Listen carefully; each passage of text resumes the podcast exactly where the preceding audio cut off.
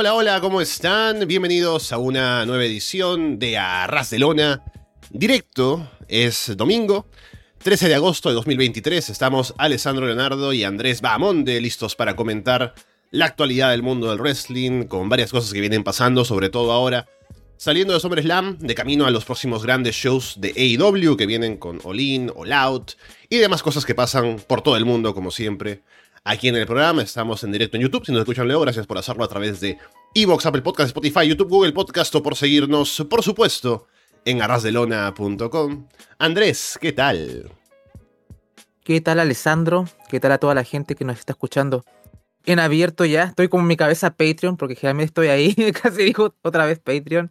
Eh, obviamente acá no, no ven la presencia de Paulina porque eh, hubo un contratiempo eh, personal, entonces tuve que cubrir para hacerlo bien, bien sencillo.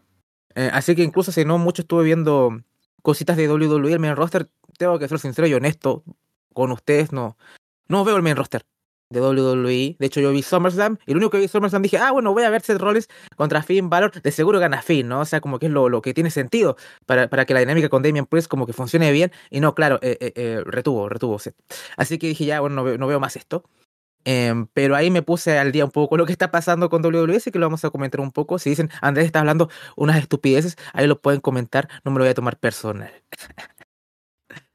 Y para hacernos saber si tanto Andrés o yo hablamos de estupideces, pueden hacerlo ya que estamos en directo a través del chat en YouTube. Y también tenemos la opción de las llamadas por audio a través de Discord, así que pueden ingresar al servidor de Discord que está en la descripción del video aquí en YouTube, o si no también lo encuentran en arrasdelona.com para próximas ocasiones en las que quieran participar. Así que bueno, un saludo a la gente que ya veo que está por aquí en el chat. Carlos eh, Killer me dijo que no iba a poder estar y nos manda un saludo, así que un saludo para él también. Saludos también para Paulina, que no pudo estar, como ya lo comentabas, Andrés. Así que bueno, veamos lo que tenemos aquí de lo principal para el día de hoy. Podemos empezar hablando de resultados, ¿no? Porque hemos tenido dos shows em, entre anoche y hoy, por temas de horario. En primer lugar, tuvimos Triple Manía 31 en la Ciudad de México, donde, bueno, han pasado varias cosas que no hemos visto todavía en cuanto a combates o, y eso, pero Hijo del Vikingo retuvo el título como era lo esperable. Pero lo que llamó la atención, más allá del combate principal, ¿no? Que era el de máscara contra cabellera y la Fatal Four Way, ¿no? Que terminó armándose con todo el drama que había ahí con Rush sobre todo y con Elia Park. Lo que llamó la atención un poco que podemos comentar, incluso sin haber visto el show, es Cutie Marshall convirtiéndose en campeón latinoamericano, ¿no? Venciendo a Penta, que era el campeón, pero fue también una Fatal Four Way en la que estaban Dralístico y Brian Cage. Así que QT está siendo campeón allí por México, Andrés. Otra victoria para el cutismo. Eh... o sea, he dicho que a mí me gusta Cutie Marshall, o sea, en su rol eh, lo hace bien, no sé cómo, cómo lo está haciendo allá. En México sé que tuvo un combate de ambulancias con, con Penta y le ganó, y Penta es básicamente Dios allá, entonces Em, no sé qué está pensando Conan, que me imagino que es el headbooker, y dirá, bueno, eh, ¿qué yo saco dándole tanto esto a, a Cutie Marshall, no? O sea, como que voy a traer los ojos del público extranjero, yo creo que no, ¿no? O sea, como que, mire que a mí me gusta QT, pero no es como un, no es draw, ¿no? O sea, como que, ¿por qué me lo tratan de esa forma? No entiendo la lógica detrás de ello.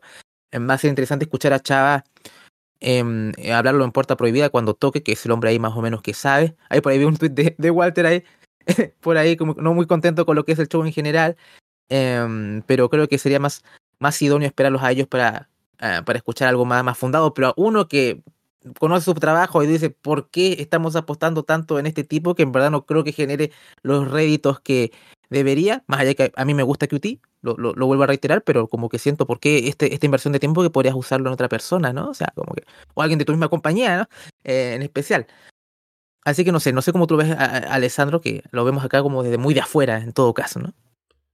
Sí, me llama la atención porque, o sea, todo esto de AAA con las triple manías, ya hemos hablado de esto antes, ¿no? Ha habido tres triple manías el año pasado por el tema de que eran los 30 años, pero ya se ha hecho costumbre. Este año también tuvimos, esta es la tercera triple manía del año. Hubo primero en Monterrey, luego en Tijuana y ahora en Ciudad de México. Y hacer shows de triple manía con ese nombre es para hacerle saber al público sobre todo al público que no sigue normalmente AAA, que son eventos importantes, ¿no? Entonces hay que contratarlos, hay que verlos. A diferencia de otros que pueden ser, no sé, Verano de Escándalo, Rey de Reyes, ¿no? Que tienen también su nombre, pero Triple Manía es como el show grande, ¿no? Entonces, me parece que es un esfuerzo de atraer al público internacional, público que no ve AAA normalmente. Y por eso también tenemos presencia de gente como Kenny Omega en el show de Tijuana. Y en este caso, con QT ganando, me parece que también es un esfuerzo de como tener una cara reconocible para el público de fuera, porque la gente lo conocerá de IW, que es el campeón, es el heel, ¿no? Eh, genera hit, supuestamente. Pero hay que ver qué tan efectivo es eso, ¿no? Porque yo siendo fan de AEW y siendo fan de fuera más que de AAA, por las pocas cosas que veo, veo a QT campeón y digo, eh, ya, qué bien, ¿no? Pero vale la pena ver un combate de QT, que QT es un buen worker y todo, pero no es alguien que yo quiera ver luchar o que me interese mucho ver en historias y demás. No sé qué tanto puede hacer de promos tampoco en, México porque, por el tema del idioma, que yo lo puedo escuchar y la paso bien, ¿no? Pero de repente el público en general en México no puede estar tan enganchado con unas promos en inglés o algo así, a menos que sean en videos con subtítulos, ¿no? Pero de todos modos hay una limitante ahí, ¿no? Entonces, es todo, como digo, un esfuerzo, me parece, para captar al, fan internacional o el fan de, que no es de AAA normalmente pero QT como campeón no me parece que sea la mejor de las ideas para conseguir ese objetivo, ¿no? Así que bueno, ahí está, algo de triple manía que eh, trataré de ver también porque incluso tengo pendiente el combate del, show anterior de Kenny contra, contra Vikingo. Que lo único que supe fue que luego Don Callis intervino y un tipo de seguridad lo tumbó pensando que era un, espontáneo, ¿no? Pero bueno, no sé mucho más de, de eso. También tuvimos la final del G1 Climax 33. Hablábamos un poco de esto en, Florida Vice, Andrés. Teníamos la final de Tetsuya Naito contra Kazuchika Okada. Que termina ganando Naito. Un combate que también quiero, quiero ver. Pero esto ya nos plantea el camino de Naito. Seguramente retando a Sanada en el Tokyo Dome. Que es el combate interesante, ¿no? Por el pasado de los dos. Eh, ser compañeros en Los Ingobernables y demás. Y deja libre Okada, posiblemente para una revancha con Brian Danielson, que sería un buen camino a seguir para Tokyo Dome, para Wrestle Kingdom, pero todo dependerá del estado de salud de Danielson. Pero también incluso desde antes del combate en Forbidden estábamos pensando que sería ese un poco el plan, ¿no? De hacer que Danielson gane para que luego haya una revancha en Japón. Así que veremos cómo encaja todo a partir de esta final del G1. Sí, creo que era el resultado que más o menos la gente esperaba. Eh, bueno, Naito, la conexión con Sanada y todo de los ingobernables, sé que era algo fácil de hacer. Y lo ideal sería que Okada tuviese la pista libre para luchar contra Danielson y tener un, un combate que nos dé más satisfacción. Claramente la lesión de Danielson mermó eh, ese hype, ¿no? O sea, no, no llenó todas esas expectativas, pero que creo que pareció un, buen combate. Em, así que espero que sea así. Como te he dicho ayer, qué lástima, ¿no? No, no quisieron ser eh, troles y llevar a Evil a la final. Eh, Simplemente era para los amantes del caos hubieran disfrutado bastante. Pero eh, yo también quiero, ¿sabes qué? Quiero ver a Naito contra, contra Okada, porque últimamente siempre leo, ¿no? Dicen que Naito no ha estado como a un gran nivel, pero no sé qué pasa cuando ya es, como el big match, ¿no? O sea, como que queremos ya, ok, cuando Naito tiene que hacer el combate grande, así es que siga ese nivel em, que se le ha conocido, ¿no? Entonces, a lo mejor la gente en comentarios que se ha visto el, eh, el combate, podría decir si, cómo está el nivel de Naito, pero no he leído muchas cosas particularmente buenas en promedio sobre él últimamente en sus actuaciones. Pero a ver qué tal con los, con los big matches, ¿no? Los combates grandes. Así que ahí a lo mejor le he hecho, un vistazo. Em, pero poco más tengo que decir que es un, torneo que no he seguido, lamentablemente, ¿no? Es como muy exigente también de seguir, aunque uno quisiese, ¿no? O sea, como ahí em, habría que ver algún combate recomendado, a ver si es que la gente también se, se pone con alguno. Sí, es complicado. Yo recuerdo solamente una vez haber seguido un G1 completo. Eh, es como que si no hubiera nada más de wrestling, a lo mejor le podría dedicar pues el tiempo, ¿no? A verlo y no, tuviera que trabajar, ¿no? Pero es complicado. Em, igual estaba pensando, como esta es la final, antes hemos hecho esto en, en Arras de Lona, de comentar con Gin el show final, ¿no? Porque a veces este show final también no solamente es el combate final del torneo, sino también tiene otros combates interesantes en la cartelera, ¿no? Pero viendo aquí lo que fue este show, es como que ya tenemos la final y el resto de combates es como combates múltiples entre los dos participantes del torneo, ¿no? Y un poco como relleno hasta llegar al combate final, así que no da mucho para comentar el show entero. Eh, a ver si convenzo a alguien de que envíe algún audio, si es que he seguido el G1, ¿no? Para Puerta Prohibida o algo así, estaría bueno. Porque, por ejemplo, me llama la atención pensar o saber si alguien tiene una opinión de cómo le fue a Eddie Kingston, ¿no? En el cardio, durante todos los combates del torneo, cómo le fue en performance y demás. Y también reacciones del público con gente que estaba por ahí, como el propio Kingston, ¿no? Participando por primera vez en un torneo largo y si se ganó al público, cómo estuvo eso, sería bueno saberlo. Así que si alguien tiene también opinión aquí en los comentarios del chat, igualmente lo leemos. Em, también aquí decía Felipe que estuvo bueno el show de gladiadores ayer, que es el show de aquí en de wrestling aquí en Perú, que no he visto tampoco por temas de tiempo, pero está en YouTube, está el enlace en el grupo de Telegram de Arras de Lona, que si alguien nos escucha y no está en el grupo de Telegram, puede unirse a través del enlace que también está en la descripción, igualmente en arrasdelona.com, que ahí está para verlo, ¿no? Que también me llama la atención verlo, sé que Carlos estuvo por ahí participando de alguna manera, así que bueno, estaremos atentos a ver si hay más novedades también de wrestling por estas tierras. Bien, dicho eso, pasemos a un par de cosas más. Hablando de Japón, ya se ha estado reportando que Kairi Sane, eh, o Kairi, Kairi Hoyo, bueno, como la conozcan ustedes, ya está, eh, o ya llegó un acuerdo para volver eventualmente a WWE, dejando sus compromisos en Stardom y demás, en New Japan incluso. Pero todavía esto no es inminente, o sea, no es inmediato que va a pasar. Es como que tiene compromisos todavía hasta el mes de septiembre, y luego parece que se va a tomar un tiempo como para estar, em, no sé, aclimatándose a lo mejor o eh, haciendo esa transición en su vida personal igualmente, seguramente de volver a Estados Unidos. Y lo más probable es que la tengamos ya a inicios del próximo año, nuevamente en WWE. Suena bastante como para un Royal Rumble, por ejemplo, ¿no? Que aparezca de sorpresa o algo así. Pero ahí está, Kairi Sane volviendo a WWE. ¿Qué te parece eso, Andrés? Uf. Eh, no sé, estoy como con sensaciones encontradas. Em, a ver qué le habrán prometido también, ¿no? eso es lo que me, me, me llama. A ver, Io está de campeona, sé que igual eso también le puede dar cierta confianza a priori. Es una chica que siempre ha tenido mucha aceptación del público, ¿no? Entonces, no solamente es buena luchadora, también tiene una, buena apariencia, entonces como que, atrae. Em, obviamente, mi egoísmo quiere, oh, ojalá vaya en NXT, pero no creo que sea el caso. Aunque me encantaría que, estuviese para trabajar con las chicas más verdes y todo. Em, pero lo que puede hacer en el main roster es que lo que hace en el main roster con la división femenina eh, no es nada muy llamativo, ¿no? O sea, es como la, de hecho, Shawn Michaels es lo que hace, el, que hace la edición femenina mejor en, en WWE. Entonces, em, no, me, no me atrae mucho verla en, en, WWE en general, ¿no? Yo creo que, me imagino que si queremos verla luchar, creo que donde estaba está bastante bien, ¿no? O sea, como que también he visto un poco de su trabajo allá y creo que está, está haciendo uno, uno bueno. Em, por lo menos lo que he visto, sus performances, así que es como bueno Em, me parece que desde esa perspectiva no es tan ventajoso. Por otro lado, mucha gente que le gusta Kairi Sane, pero le da mucha pereza ver Stardom o, o qué sé yo, es un esfuerzo de que o, tengo que ponerme el parche en el ojo o tengo que suscribirme a, Stardom World o qué sé yo. Entonces, bueno, mucho más fácil verlo por WWE, hay mucho más intención porque están más eh, em, concentrados en ese producto, así que bueno, bien por, bien por ellos. Em, pero no es que me llame demasiado la atención, tengo que decir. Amo a Kairi, pero no amo a Kairi, no, no amo la idea de Kairi en WWE. Y si hubiera ido a IW, ustedes saben, ¿no? O sea, no es muy, muy diferente en este momento, ¿no? Es, em, tendría que haber una estrella muy grande, llámese Mercedes, para decir, ok, en verdad Tony se va a atrever a darle más tiempo de lo que le da la división. O sea, ya, ya hablamos lo que pasó en Olin, ¿no? O sea, ya es una, hay una Fatal Four Way, no hay un singles match por el campeonato femenino. Todavía no tenemos idea qué va a pasar con el TBS, entonces.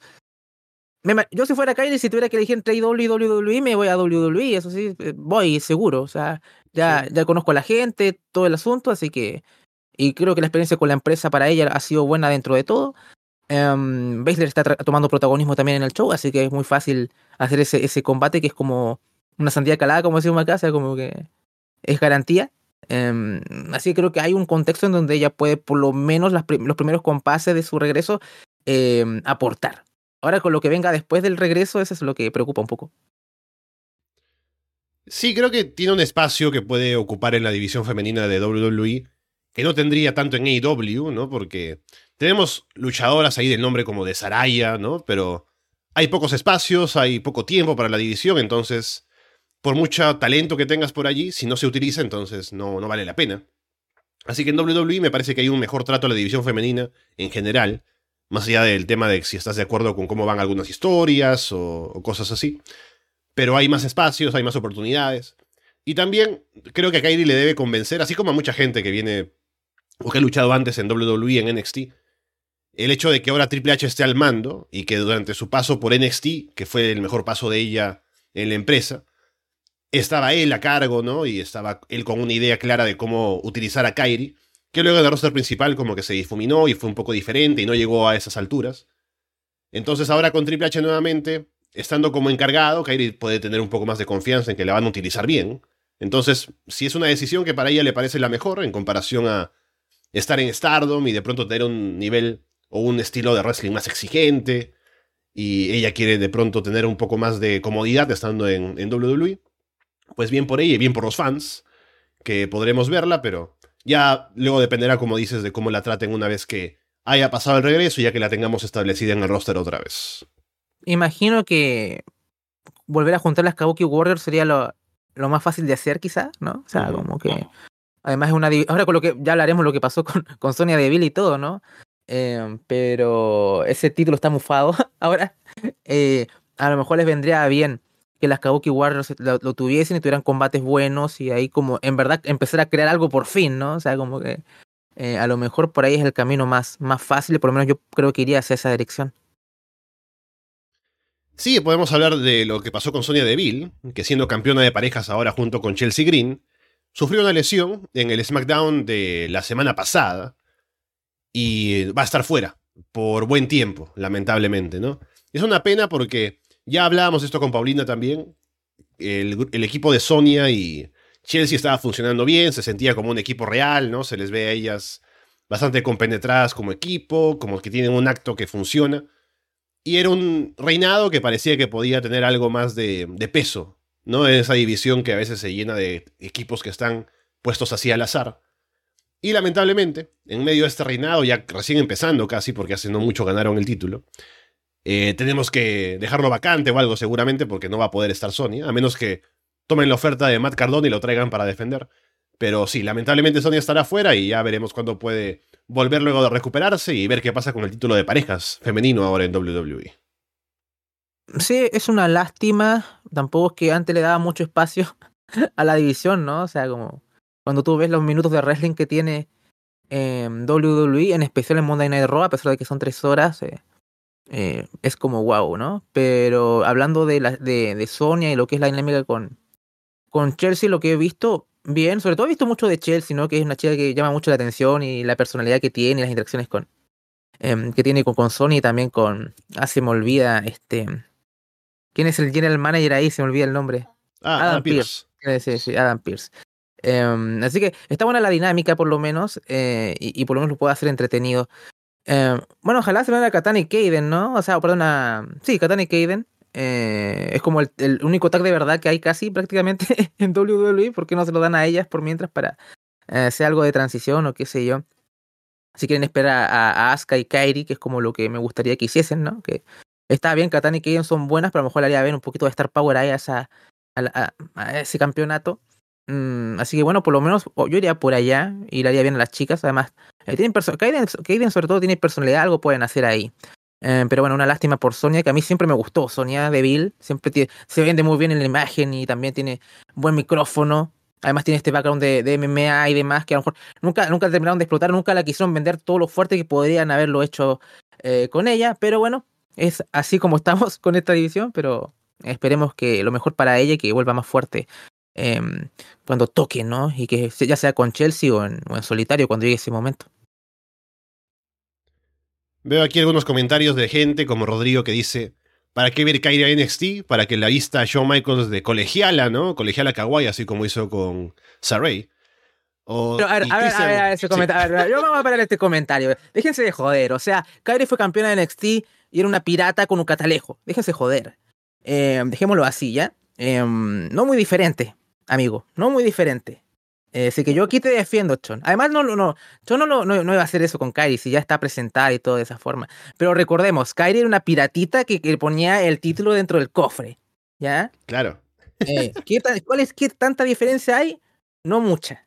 Eh, digamos porque al final es como muy... Y Kairi funcionó así, ¿ah? ¿eh? solamente recordemos, gracias por el flashback. Pero también un saludo, un, saludo Rodrigo, acá un, un, abrazo también. Pero a mí no me vengan a decir que qué terrible esto porque en verdad Kairi una piratita y andaba con el timoncito. Así que por favor, continuemos, eh, Alessandro. Sí me pregunto qué pasó con lo de Saray, ¿no? ¿Será la etapa en la que los nietos de John estaban viendo, no sé, algún anime por ahí y de pronto le dijeron, ah, mira, que puede sacar algo así, ¿no? Ah, y le entró las ganas de ser una Magical Girl, que no funcionó, lamentablemente. Y bueno, ahí Christian luego está diciendo que eh, Kairi no va a ir a WWE, eso veremos. Parece que todos los reportes indican que sí, pero veremos qué va a pasar. Sí, o sea, tiene, tiene fechas en eh, con, o sea, creo que en AJ PW tiene alguna, una fecha ahí, tiene algunos compromisos que cumplir en Japón antes de volver, pero parece que todo indica que sí. Em, me parece, ¿no? O sea, porque ya con, con Butcher Road, o sea, con Stardom ya no tiene, no tiene afiliación, ¿no? Así que veremos. Pero a mí sí me gustaría ver el NXT, no como un ron completo, pero o sea, eh, que baje un rato y trabaje con alguna de las chicas está bien, ¿no? O sea, Rhea Ripley está todas las semanas ahí, no la han vestido de Magical guerra la pobre todavía, así que me imagino que estamos, estamos seguros aún. Hablando de Rhea Ripley, podemos sacar el tema de que mm, se han comprometido Rhea Ripley y Body Matthews esta semana. Así que eh, no sé si eso pondrá fin. No, no va a poner fin, obviamente, a los memes de Dominic Mysterio por ahí metido, ¿no? Pero bueno, ya tenemos ahí el compromiso, el próximo matrimonio. Así que bueno, Rhea Ripley es la mami de alguien más lamentablemente para los que shipean lo de Ria con Dominic. Yo ya tenía mi fanfic para ras de corazón, Alessandro. ¿Cómo me rompen? ¿Cómo me rompen todo esto? Es que lo de Ria y Dom es genial. O sea, NXT lo están carreando y es, y es, mágico, ¿no? O sea, como que ya la decía en 2.0 ayer. Eh, toman lo, lo, lo, que en verdad venden del Judgment Day, solamente eso, esa parte, lo bueno, y está en NXT, ¿no? Solamente puro Ria y Dom y es mágico. Eh, espero que esto, este reinado no termine nunca. Eh, eh yendo a, a, eso, ven por Buddy, ven por ellos, o sea, espero que todo salga bien como pareja. Yo no. Buddy Matthews le tengo respeto como performer. Después con ese combate con Andrade, que el tipo se, se puso el hombro solo, ¿qué voy a decir, no? Un grande. eh, y, y, poco más. Eh, obviamente, Dominic también supone que está comprometido, ¿no? Así que. O, o se casan o esto se vuelve una, una canción de Romeo Santos, ¿no? Tú y yo durmiendo con los enemigos. uno, uno, por, a una de las dos vías va a ir todo esto. Así que, pero bueno, felicidades a la, pareja, espero que, que, que, la monogamia prospere, ¿no? Que eso es lo que todos queremos. Hubo cambios en las mesas de comentarios de WWE. Estábamos anteriormente con el equipo de Corey Graves y Kevin Patrick en Raw, con Michael Cole y Wade Barrett, la mesa por mucho superior en SmackDown. Y de pronto ha habido decisiones que aparentemente, por lo que se ha dicho, no fueron tomadas por parte de WWE, sino por algún tipo de directivo de televisión o algo que querían tener a Michael Cole presente siempre por ser la voz de WWE. Así que movieron a, Cole y, Barrett a Raw para tenerlos tres horas igualmente porque tienen una muy buena química, como ya lo vengo anticipando. Y por el otro lado están Corey eh, Graves y Kevin Patrick en SmackDown, pero con Michael Cole también sentado a su costado como para eh, un poco subir el nivel, ¿no? Un poquito al menos. Así que ahí está, esos cambios que Em, deberían cambiar directamente a Kevin Patrick por alguien más, ¿no? Por Big Joseph, por ejemplo, pero bueno, ahí estamos de momento. ¿Y qué te parece estos cambios de eh, ahora en las mesas de comentarios, Andrés? Sí, no sé si USA Network habrá hecho algún tipo de presión porque había muchas críticas a Kevin Patrick, em, que tal vez debería volver a su rol en backstage como entrevistador y ya, y poco más. Eh, pero siguen insistiendo con él, ¿no? O sea, como, ¿cuál es el plan? Eh, ¿Te acuerdas que está, este, por ejemplo, NIP, que está Tom Hannigan, es el apellido, porque era Tom Phillips aquí, en, eh, aquí en WWE, y el tipo era muy bueno en lo que hacía y lo echaron, ¿no? O sea, como... y aquí después ponen a un tipo como, como Kevin Patrick. Y yo no entiendo esas decisiones también, ¿no? O sea, eh, está bien ahora, está en ese tiempo cuando se fue estaba Vince aún más presente y todo, pero era como, bueno, ahí tienen un talento que pueden utilizar y, y se les fue. Big Joseph hace un buen trabajo en NXT, podría, podría subir. Uh, si sube a Rom, imagino que van a tener que reemplazarlos con la gente que comenta en Level Up. Quizá alguno de ahí lo pongan en NXT, que rara vez he visto Level Up. No, no, hay gente que creo que no lo hace mal ahí. Eh, pero es otro, es otro, otro show mucho más relajado, ¿no? O sea, como no Entonces, es, otro, a veces que le, les calza ese, ese traje a la gente de Level Ups es que tiene que cubrir el lugar de Vic Joseph, porque no es como ya, ok, hago NXT en Florida, pero tengo que viajar, em, o tengo que... Entonces es jodido ese, el, el calendario. Pero bueno, yo creo que quitaría a Patrick y pondría a Corey Graves con Cole y Cole con, eh, con Barrett en Raw, poco más. Em, se extraña al señor McAfee de seguro, pero bueno, ya el hombre ya tiene, tiene otros proyectos. Así que ahora lo vemos en WrestleMania, ¿no? A, robar pantalla, pero poco más. Sí, eh, no, tampoco es que despidan a Kevin Patrick, ¿no? Pero como dices, podría volver a su rol como entrevistador, no es lo que han hecho con Byron Saxton, por ejemplo, ¿no? Que no rendía al nivel como comentarista. Ahora creo que todavía está en main event o algo, pero está más que nada en los shows principales como entrevistador y no lo hace mal, así que se puede aprovechar ese rol si es que como comentarista se queda como a medias. Igual con Kevin Patrick, que Big Joseph no sé por qué, con lo talentoso que es, se queda en NXT, que no digo que NXT sea un show B o algo así, pero si tienes un show principal como Raw o SmackDown, en el que se necesita un comentarista y tienes a alguien tan bueno como él eh, que está disponible, ¿por qué no utilizarlo, no? A lo mejor es un tema personal de no viajar fuera de Florida o qué sé yo, pero igual me llama la atención. Así que bueno, veremos cuánto le dura todavía la posición a Kevin Patrick y tal vez el estar trabajando con Michael Cole al costado le puede ayudar a mejorar un poco. Así que habrá que ver si estos cambios vienen con mejorías. Para Raw definitivamente sí, pero veremos qué pasa con SmackDown. Sí, quería responderle a Rodrigo que decía que eh, la diferencia es que la pirata era un personaje y lo de la colegiala japonesa un estereotipo. Eh, mentira. Eh, lo de Kairi Sane era estereotipo puro y duro. Tenía el gorro de pirata, tenía el catalejo, tenía un timón. ¿Para qué quería el timón? y cuando ganó el título lo tenía en un cofre. Eso es estereotipo puro y duro. Le faltaba la pata de palo a Kairi Sane. entonces, dime cuál es el personaje Kairi Sane. ¿De qué se trataba el personaje de pirata de Kairi Sane? ¿A qué se aplicaba en, la, en las storylines? ¿De qué servía ser pirata para ella? Quiero, espero la respuesta. Para ver Honor Club. los dos. Para, sí, para ver. O sea, estereotipos son los dos. A mí me, me encantaba Kairi pirata sin funcionaba. A mí me, me, gustaba. O sea, si vuelve pirata y con el catalejo, yo giraba mi timoncito cuando llegaba a ella. Eso funcionó. Lo de la Magical Girl no funcionó, pero estereotipos son ambos. O sea, como para que quede, quede claro, aquí no, no me vengan a disfrazar cosas que no son. Eh, perdón, Alessandro, continuamos. Se ha reportado que la enfermedad de Bray Wyatt, que habíamos mencionado en algún momento, por la ausencia que está teniendo todavía hasta ahora, habría sido bastante seria. No se ha revelado exactamente qué enfermedad es la que ha tenido, pero se ha dicho que había puesto en peligro no solo su carrera, sino incluso hasta su vida. Entonces, es una buena noticia saber que está recuperándose, que se encuentra ya mejor.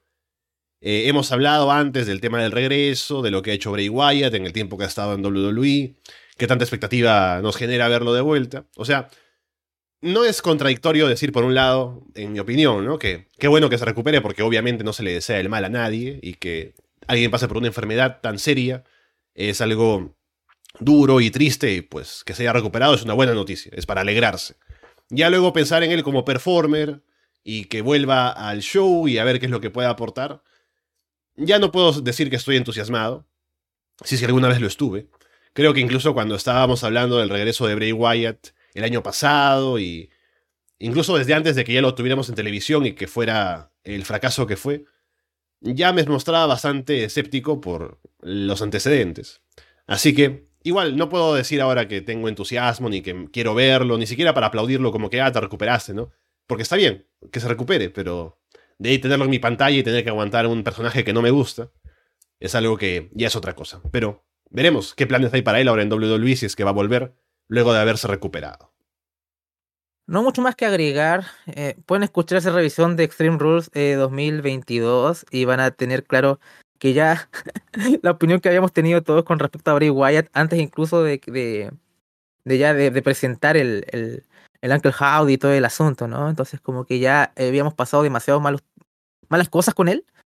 Em, así que em, me parece que, que no creo que eso cambie en el futuro. O sea, eh, me alegro que se haya recuperado, que, mm, o sea, que pueda trabajar el hombre. O sea, pero a mí no, no me interesa verlo, esa es la, la verdad, ¿no? O sea, como que aplaudo la recuperación, sé que debe haber sido bastante difícil, además también todo lo que le resultó en el trabajo no, no fue bueno también, imagino que eso también lo debe haber afectado en lo psicológico.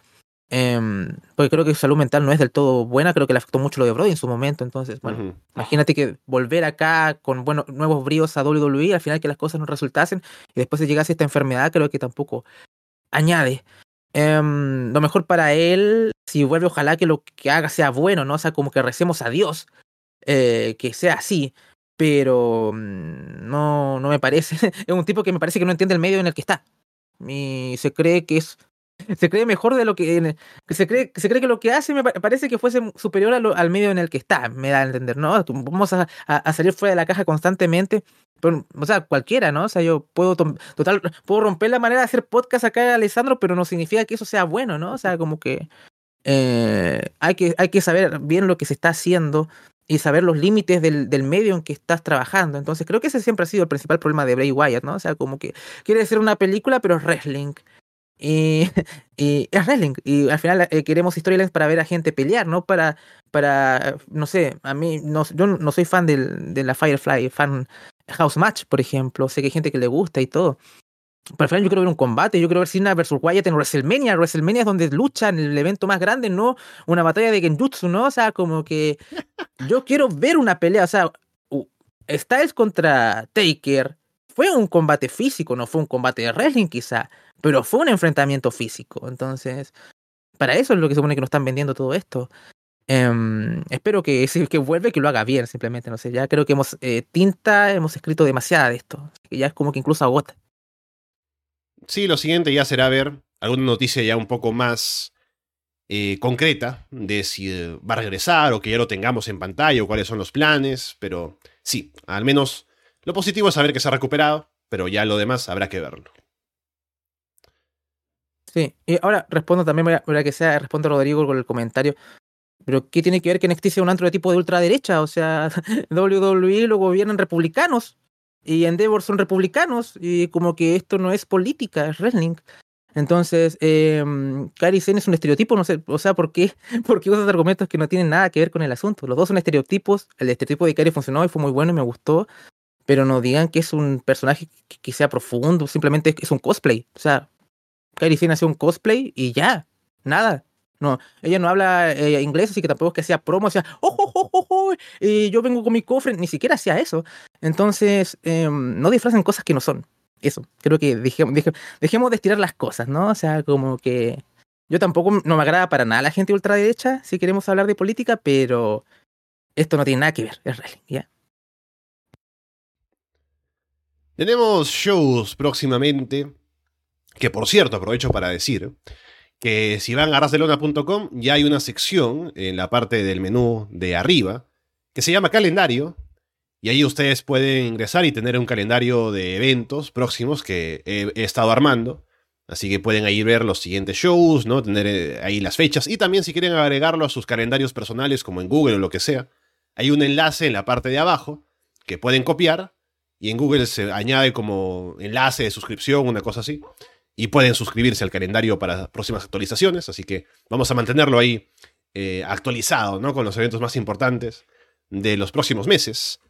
Y para este mes, aparte de lo que viene con AEW y demás, la próxima semana hay un show interesante, que es el All Star Junior Festival 2023 en los Estados Unidos, que había habido uno de estos anteriormente en Japón, de la mano de New Japan, y ahora se ha hecho algo como con varias empresas involucradas, con varios talentos de diferentes lugares, de las independientes. Y tenemos un evento que se ve interesante. Es el día 19, que es el próximo sábado. Y a ver, de lo que está anunciado, tenemos un torneo, o es solo semifinal y final, que por un lado están Clark Connors y Kevin Knight, por el otro Mike Bailey y Francesco Akira. Aparte tenemos un combate, por ejemplo, de Rich One, Ryosuke Taguchi de DKC contra Jack Carwill, Real One, mejor conocido como Enzo Amore, y Starboy Charlie. Luego tenemos Matt Seidel y yo contra Bushi y Shun Skywalker. Luego hay un Philly Cheesesteak Cup, que es una triple amenaza de equipos en escaleras. Están Hiromu Takahashi y Rocky Romero, Doki y Lowrider, y Blake Christian y Master Wato. Y también un combate de parejas, el Desperado y Mao contra el East West Express, que son Jordan Oliver y Nick Wayne. Uf, eh, qué, qué, qué show, ¿no? O sea, como que en verdad hasta eh, le, echa- le echaría un, un ojo, o por lo menos unos combates ahí de seguro. No voy a mentirles ni les voy a vender humo, no creo que lo vean vivo, pero es como esos shows que uno piensa, bueno, a ver qué combate em, vale la pena ver eh, después de oír comentarios. A veces yo hago mucho, mucho ese, ese tipo de cosas. Em, hablando de, de em, aquí estamos hablando también de, de Multiverse United, ¿no? Se me estoy hablando acá. Eso es aparte, sí, es después. Eso aparte. Sí, porque algo, algo leí que también como que Julia iba, iba a aparecer también, entonces eh, está, está interesante también. eh, eso ya es otro, otro tema, así que por lo menos está, está bastante, bastante interesante todo. Eh, voy a ver si puedo ver algo de ahí, ¿no? Porque a veces siempre digo, oh, voy a ver esto y nunca termino viendo absolutamente nada. Así que siempre generalmente espero alguna recomendación y veo algún combate por ahí. Eh, pero hay nombres bastante atractivos, así que seguro creo que se pasaría un buen rato. A lo mejor a ver cae, cae algún, alguna re- revisión por ahí chiquitita de, de algo ahí, en alguno de los tantos programas que tenemos, ¿no? Así que veremos. Si yo puedo adelantar que con Fede tenemos pensado revisar la West Coast Cup, que justamente fue los últimos días jueves y viernes de esta semana. Así que apenas pueda verlo vamos a coordinar y a lo mejor también metemos algo de este show para comentarlo por allá en Underground. Y mm, lo de Multiverse United seguramente tendré que revisarlo con Carlos. Y acá ten- tengo cartelera de lo que va a haber en ese show, por ejemplo. Tenemos un Scramble Match de Chris Sabin, Frankie Kazarian, Bushi, Rich Swan, Desperado, Mao y Kevin Knight. Un combate de 6 contra 6 de Ace Austin, Alex Coughlin, Chris Bay, Clark Connors, David Finley y Kenta. Contra el Fantasma, Josh Alexander, PCO, Tamatonga, Tangaloa y DKC. Un combate de equipos de Eddie Edwards y Moose contra TMDK de Shane Hasty y Zack Saber Jr. Sami Callihan contra Doki. Hiromo Takahashi y Mike Bailey contra Leo Rush y Trey Miguel. Y el main event por el título mundial de Impact, Alex Shelley contra Hiroshi Tanahashi. Lo, lo de Tanahashi siempre ahí, ¿no? Hay que, hay que, hay que ponerlo lo más alto siempre.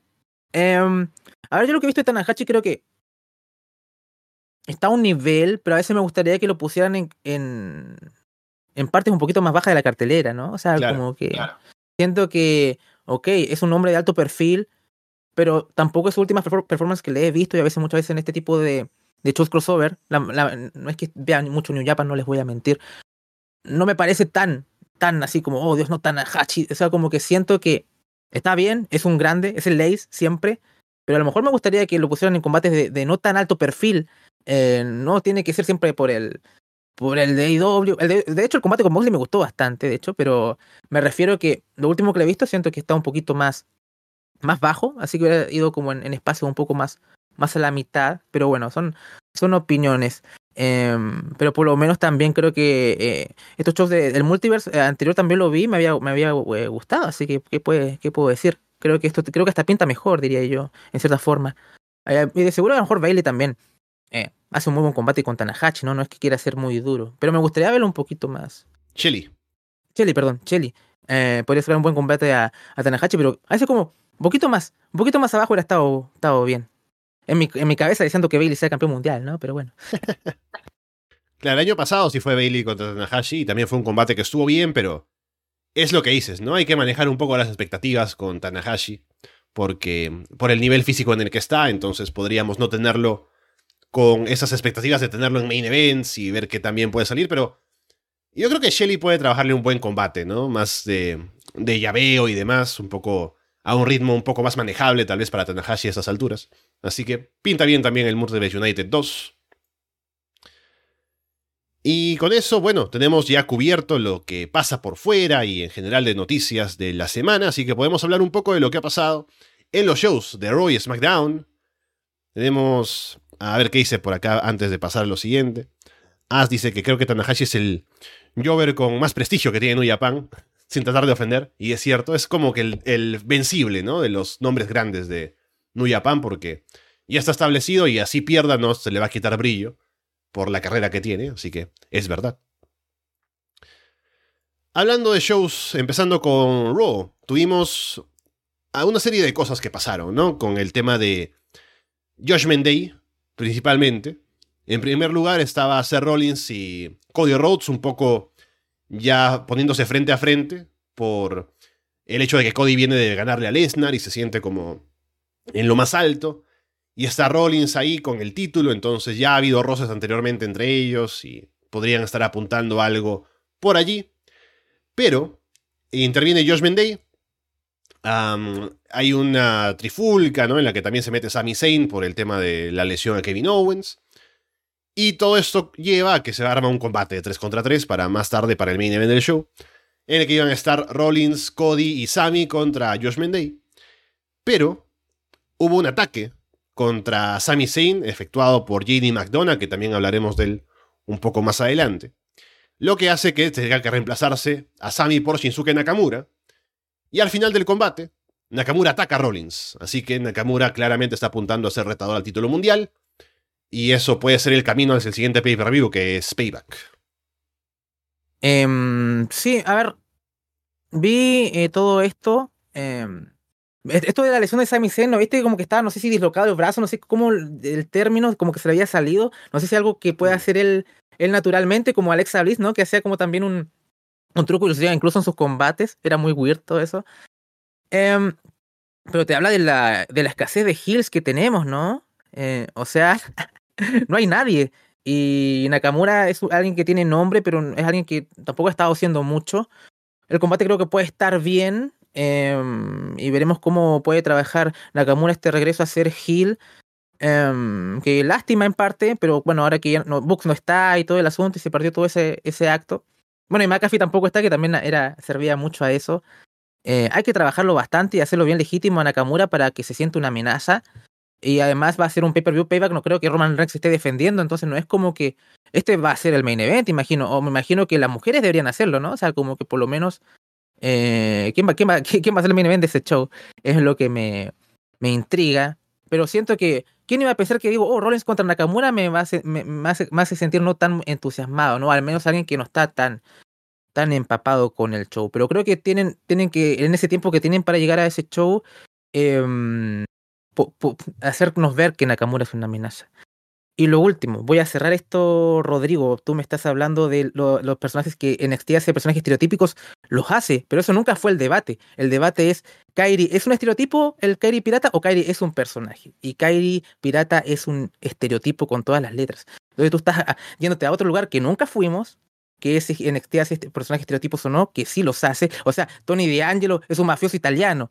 Entonces, no, nadie te está discutiendo eso, lo de ultraderecha no tiene ningún sentido porque yo veo el programa todas las semanas, yo escribo cada segmento literalmente todas las semanas y no hay nada de política de derecha en NXT. Entonces a mí no me, da lo mismo si son fascistas, si son comunistas, si son comunistas nazis. Eso no está en el programa y no está en la televisión. Y sí, NXT hace estereotipos, sí, pero ese no es el debate. El debate es si es Kairi, el personaje de pirata, ese estereotipo o no, y sí lo es. Entonces, eso es todo. Entonces a mí no, no te vayas por las ramas porque en verdad no es así. Y saludos Rodrigo, que tengo mucha estima y todo, siempre sigues ahí el programa y todo, pero no nos desviemos del debate. Es para ahí y ahí lo cierro y ahí tú verás si quieres seguir hablando en el chat, pero yo ya no voy a responder más esto porque creo que esto está demasiado claro. O sea, como que casi me pongo a caer en One Piece ahí al fondo.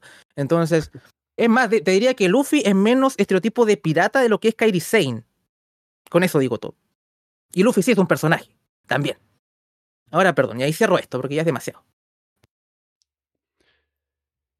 Y bueno, estaba pensando ahora con Nakamura que, mm, o sea, me parece que su, o sea, pueden llevarlo como un heel, tal cual, pero también como que esta reacción al final, el ataque a Rollins es una consecuencia de la frustración que se le ha visto a él con sus combates anteriormente, con intervención de gente, ¿no?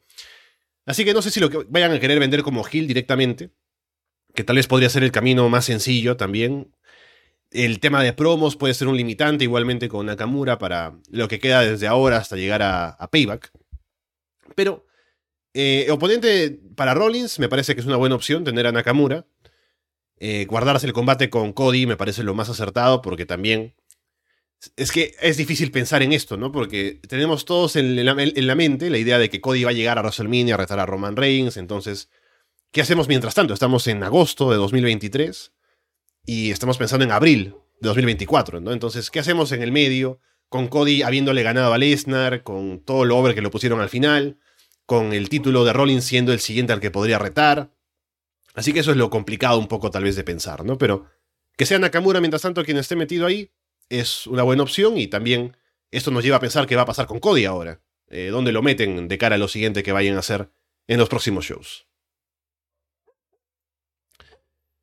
Luego tuvimos eh, lo que ya decíamos, ¿no? Con JD McDonough, que mm, justo hablábamos con Paulina la semana pasada eh, en SummerSlam, cuando comentábamos el show, justo estábamos en paralelo con ella viendo cosas de Raw. Y JD McDonough eh, parecía estar desaparecido, pero ahora está metido nuevamente en temas de Judgment Day, hablando con Finn Balor, un poco opinando sobre el maletín de Damian Priest, ¿no? Y el tipo, bueno, Priest obviamente se incomoda porque alguien de fuera está queriendo meterse en sus asuntos pero es alguien que tiene historia con Finn Balor, entonces esta es esa dinámica que es interesante y veremos si por fin ahora, luego de tanto tiempo que lo estuvieron aguantando, JD McDonough tiene alguna, algún, protagonismo, algún protagonismo dentro de esta historia con la posible eh, eh, disolución del, del Judgment Day, con el, el, hecho de que pase algo en el grupo, de que haya alguna discrepancia, de que terminen separándose, o si se añade como un participante más o un miembro más del grupo y Sumamos números nada más. Sí, em, a mí me, gusta todo esto. Creo que a mí me gustaba mucho más es que Valve era, campeón y, y Priest con el maletín y JD sembrando ahí. Hubiera sido mm. mucho, mucho mejor, ¿no? O sea, porque en verdad eh, lo que se está apostando es algo mucho más grande. Entonces, claro, eh, la historia es buena. JD, hablando que Rodrigo me hablaba de, personajes estereotípicos, sí, por ejemplo, JD nació como un personaje muy caricaturesco en NXT, ¿no? O sea, como que casi que agarraba un maniquí y voy a hacer dolor acá y era terrible, y de ahí encontró un tono, y es lo que estamos viendo, por ejemplo, ahora un poquito más en el main roster, y, nos ves la caricatura que era al principio eh, de NXT, él fue evolucionando y ahora lo es lo que ves acá.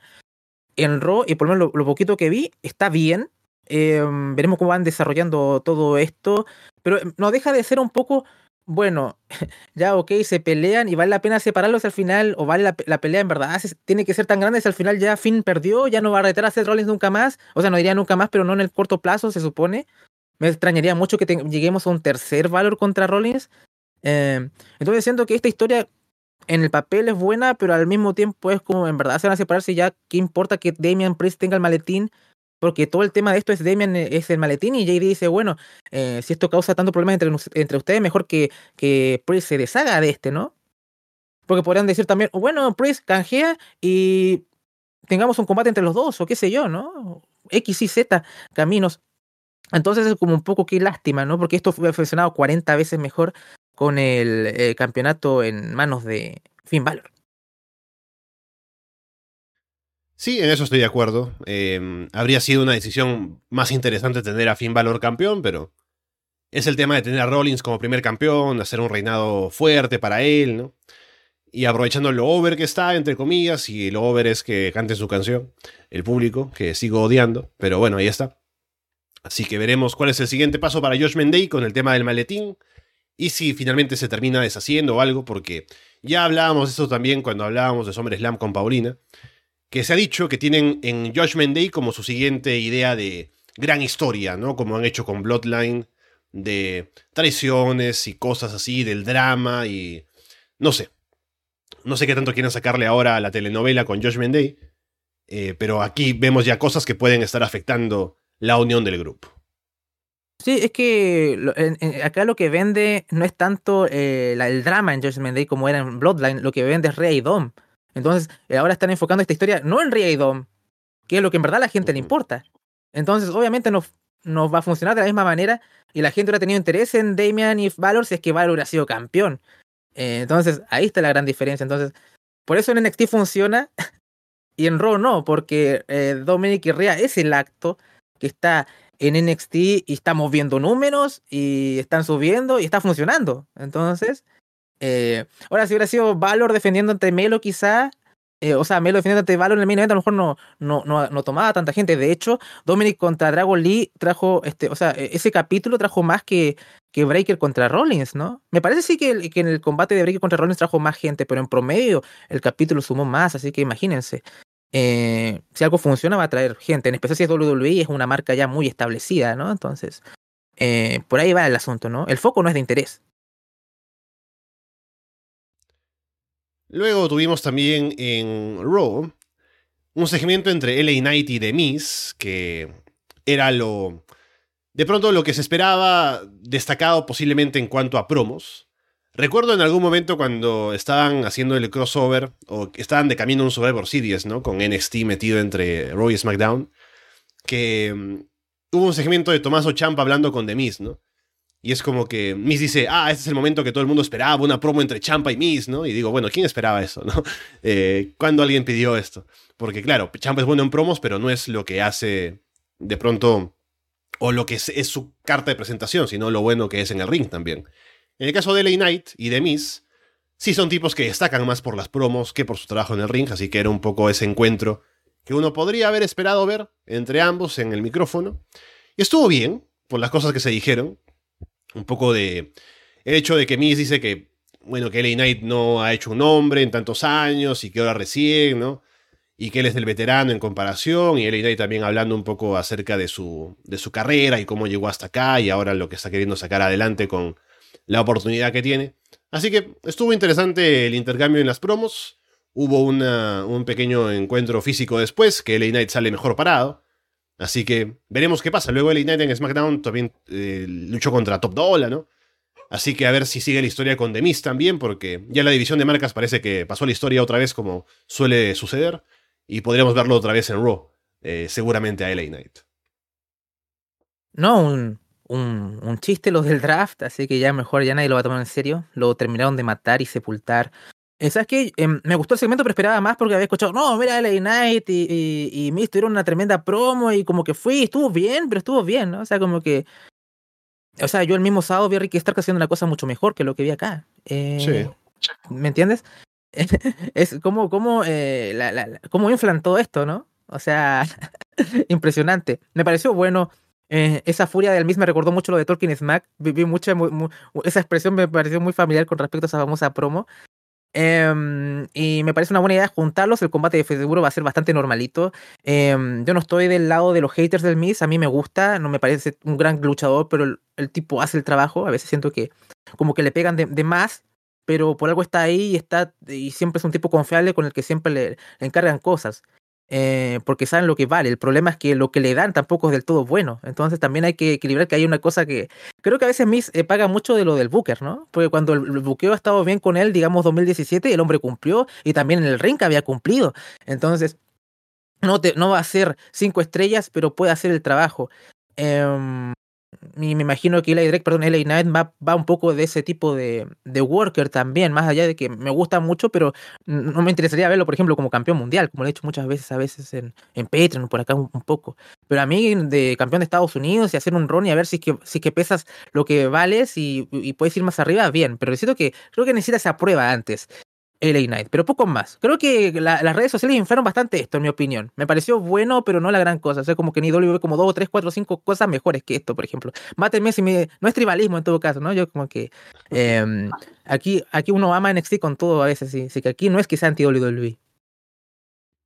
Sí, es cierto. Eh, yo también puedo decir que esperaba más. Ahora mi cámara ha desaparecido, según veo en pantalla. ¿Aún me escuchas? Ah, no, sí, tú debes escuchar seguramente, Andrés, pero Voy a ver lo de la cámara. Sí, sí, sí. Voy a salir aquí y voy a volver a entrar. Pero felizmente el audio funciona, así que podemos continuar mientras tanto. Eh, tenemos también eh, en Raw a Shayna Baszler, que viene de haber vencido a Ronda Rousey. Y tuvo un encuentro ahí porque estaban hablando Becky Lynch y Zoe Stark. Entonces eh, sale Shayna, que tiene los moretones ¿no? de la pelea con Ronda. Un poco para eh, meterse también ahí en esa trifulca. Y termina teniendo un combate con Zoe que termina ganando, así que hay un poco ahí de impulso para Jaina, que también fue bien recibida por el público cuando salió aquí a hacer la promo contra Zoe. Así que bien por ella, ¿no? Es lo que pedíamos un poco con, con que tenga algo más de protagonismo, que tenga el espacio para poder mostrarse más y si algo se puede sacar positivo de ese combate nefasto que tuvo con Ronda en SummerSlam, es que tiene ahora algo más de credibilidad y apoyo del público. Sí, a mí me gusta bastante Shayna Baszler. Además, ella también maneja bien el micrófono. Cuando hicieron ese tag muy random con Naya Jax, las interacciones que tiene con ella, ella lo hacía bastante bien. Sobre todo cuando le hacía bullying a Naya, era muy disputable. Entonces, como que en verdad la tengo de que ella en verdad puede, puede manejarse y llevarse sola. En NXT lo hizo bien. Um, y acá creo que si es que lo capitalizan, por fin podríamos ver algo de ella y que la traten como lo, la, luchadora legítima que en verdad es, porque con Triple H me había entusiasmado, llevamos más de un año y no mucho con Chaina, ¿no? Y era como, pensé que era iba a ser una de las principales beneficiadas, em, pero, pero poco más. Em, espero que, que, todo vaya bien, bien con ella. Em, también Soy Stark es una. Vas hablando del combate también, creo que soy una de las mejores workers que tiene la compañía, en mi opinión. Eh, así que, claro, obviamente, a veces no dan un combate como que el que podría haber sido, pero me pareció que, que lo, por lo que vi fue, fue bastante sólido en sí. Además me disfruté, con Becky esto de la limonada, porque siento que parece que, ahí tiene como dramas con Triple H. Y bueno, Becky tiene suficiente Star Power para ir, para joder al, al jefe y todo. Y está, está simpático al menos, ¿no? Porque en verdad Trish y, Becky deben, haber estado en SummerSlam y ahora va a ser la próxima semana. Creo que en Toronto es el Raw. Eh, o Winnipeg, no sé dónde va a ser. Eh, por esa fecha si se lo guardaron para allá, que lo que es una lástima, pero, pero por lo menos ahí veremos si es que el combate se da y, nos deja contentos. Luego tuvimos también el eh, regreso de New Day de Xavier Woods y Kofi Kingston para luchar contra los Viking Raiders y llevarse la victoria. Así que bien tener ahora nuevamente a New Day, que siempre, o sea, es un acto que tiene bastante que ofrecer, ¿no? Porque el público siempre responde bien con ellos. pero como ha estado tanto tiempo no de ahí como campeones de parejas y como protagonistas de la división y demás, es difícil poder emocionarse tanto, al menos en mi caso, de pensar en que van a tener protagonismo otra vez, que van a estar ahí metidos en, en combates por el título o algo así, porque ya se ha visto mucho de eso. Así que es un poco... Em, eh, sufrimiento por el éxito, ¿no? Así como, como DJ Khaled, ¿no? Como que ha tenido tanto éxito Nuday que ahora pues es difícil emocionarse con tenerlos nuevamente otra vez en esas posiciones. Y mm, me interesaba ver a Xavier Woods por solitario, porque habían hecho esto de tenerlo a él en Raw y estaban lesionados tanto Biggie como, como Kofi Kingston, pero luego lamentablemente se lesionó también. Así que volvemos ahora con el grupo, o con el equipo en este caso. Que, bueno, veremos qué tanto pueden hacer ahora en este nuevo run, pero igual, como digo, se le ha visto tanto a Nuday que no me entusiasma porque es como caer nuevamente en lo mismo de hace tantos años. Sí, es totalmente el contraste con los Street Profits, que ya iremos hablando más adelante, ¿no? Que, me alegra lo que quieren hacer, ya, ya iremos hablando de eso. Um, bueno, el Tag de WWE también está como en un punto bien, em, no voy a decir muerto ahora porque creo que están haciendo un buen trabajo Sammy Kane, pero ahora está lesionado Owens y está como está todo muy en la nebulosa. Y mm, a lo mejor ahí New Day también ayuda a, rellenar un, hueco, qué sé yo. No sé qué va a pasar, si van a esperar a Owens, qué tan grave es. Pareciera que no tanto, porque no quieren todavía como eh, dejar vacantes esos títulos ni nada por el estilo. O sea, lo que pasa es que son eh, están unificados. O sea, no hay no es que estén los títulos de, SmackDown y los de Roy que uno empieza a cubrir el espacio del otro o el femenino empieza a cubrir el espacio de otro porque el femenino también está, está muerto. Em, pero por lo menos creo que New Day va, va a aportar, pero va a ser lo mismo de siempre. Por lo menos la gente reaccionó bastante bien a ellos.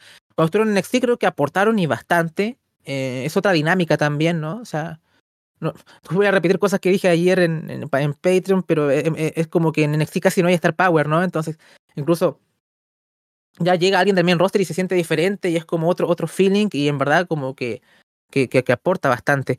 Pero por lo menos yo creo que New Day va, va a aportar acá. En, igual por lo menos no estamos fatigados de ellos ahora, igual tuvimos un tiempo sin verlos.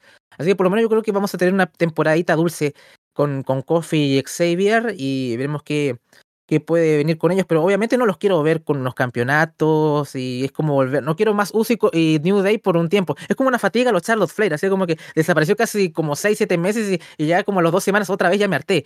Eh, ojalá no sea así, definitivamente ojalá no sea así, pero por lo menos que estén ahí, pero que no sean campeones, por favor. Lo único que pido es que ojalá no, no, no sean campeones, al menos de, desde mi punto de vista, mi prisma ahí un poco muy, muy, muy, muy lejano. Sí, acá pregunta Rodrigo si Ronda se ha retirado. Bueno, el momento, de momento el plan parece ser que no vaya a estar en WWE, que este combate con Shayna fue precisamente para irse, poniendo over a su amiga y a ver qué tiempo de ausencia tendría, si tiene planes de volver, eso está por verse, pero de momento sí estaría fuera de WWE al menos.